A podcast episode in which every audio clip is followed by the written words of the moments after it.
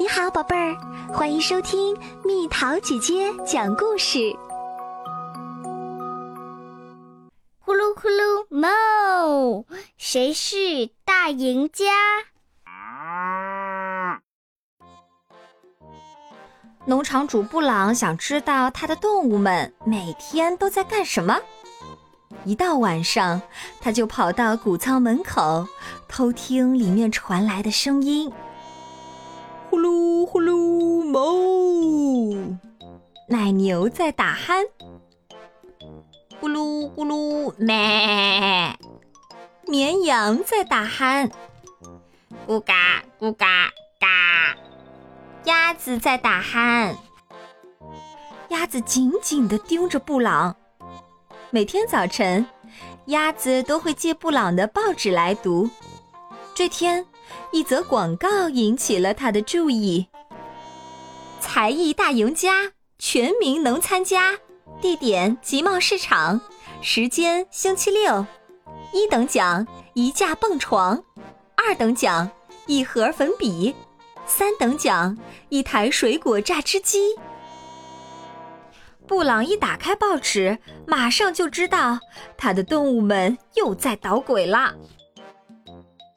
布朗开始紧盯着农场里的动物们，整天瞪着大眼睛。他从上边盯着他们，他从下面盯着他们，他甚至头朝下盯着他们。到了晚上，他就待在谷仓外面，一直偷听。呼噜呼噜，哞！咕噜咕噜，咩！咕嘎咕嘎嘎！在谷仓里面，奶牛们正在排练歌曲，一闪一闪亮晶晶。呼噜呼噜，哞哞哞。鸭子在指导，还得再练一练。绵羊们正在排练歌曲，牧场上的家。咩咩咩咩，咕噜咕噜，咩咩咩。鸭子点评。再多点感情。小猪们跳了一段现代舞，咕嘎咕嘎嘎。鸭子打起了鼾。一天又一天，布朗始终紧紧地盯着他的动物们。他从左边盯着他们，他从右边盯着他们，他甚至乔装打扮后盯着他们。在谷仓外面，布朗一直在偷听，一夜又一夜。在谷仓里面，动物们继续排练，一夜又一夜。终于到了去集贸市场的日子，鸭子走过来又走过去，小猪们在精心的梳理毛发，奶牛们正品尝柠檬茶。他们就要捣鬼了，布朗心里嘀咕着。布朗才不会让他们独自待在农场里。他把动物们全塞进了卡车的车厢里，开着车去了集贸市场。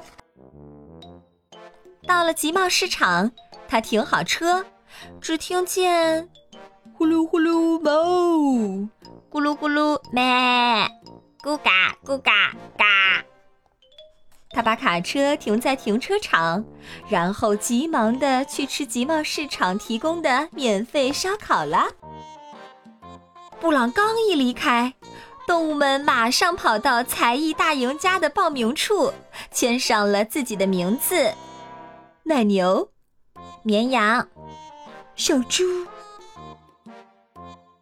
奶牛们开始演唱《一闪一闪亮晶晶》。呼噜呼噜呼噜猫，呼噜呼噜呼噜猫。有两位评委被这歌声打动了。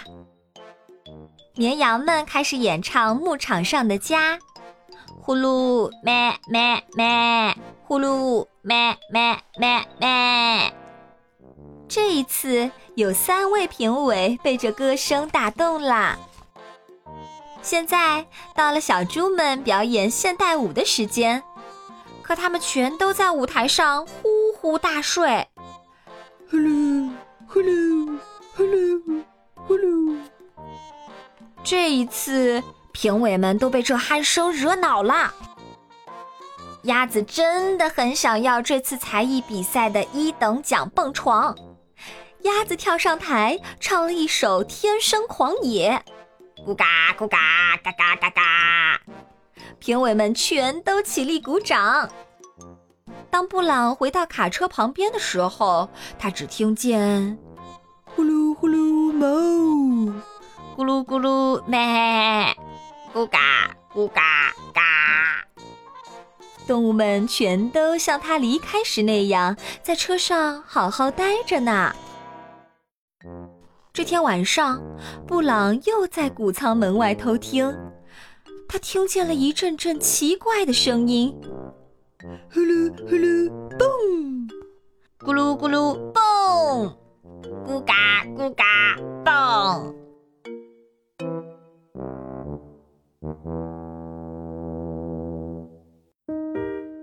亲爱的小朋友们，今天是六一儿童节，是属于你们的节日。蜜桃姐姐祝你们节日快乐，天天开心。过六一儿童节，除了收礼物、吃好吃的，还有一个特别重要的意义，那就是每过一次儿童节，你就又长大了一些些。所以，我们更应该听话懂事，坚持自己的梦想，保持努力，天天进步。儿童节是小朋友们一年一度特别期待的节日，蜜桃姐姐希望大家能够开开心心度过。所以呢，这次举办了线上六一联欢会。那姐姐不仅是想听小朋友讲故事，更想了解你们喜欢什么故事。听了这么久蜜桃姐姐讲故事，有没有学会一些小技巧啊？小朋友们不要犹豫，大胆展示自己。优秀的作品会得到蜜桃姐姐的点评，还会放在公众号中播出，做成专辑放到故事机中，让更多人听到哦。相信每天听蜜桃姐姐讲故事的宝贝儿都是很棒的，姐姐已经迫不及待想要听听你们讲的故事喽。好了，宝贝儿，故事讲完啦，你可以在公众号搜索“蜜桃姐姐”。或者在微信里搜索“蜜桃五八五”，找到告诉我你想听的故事哦。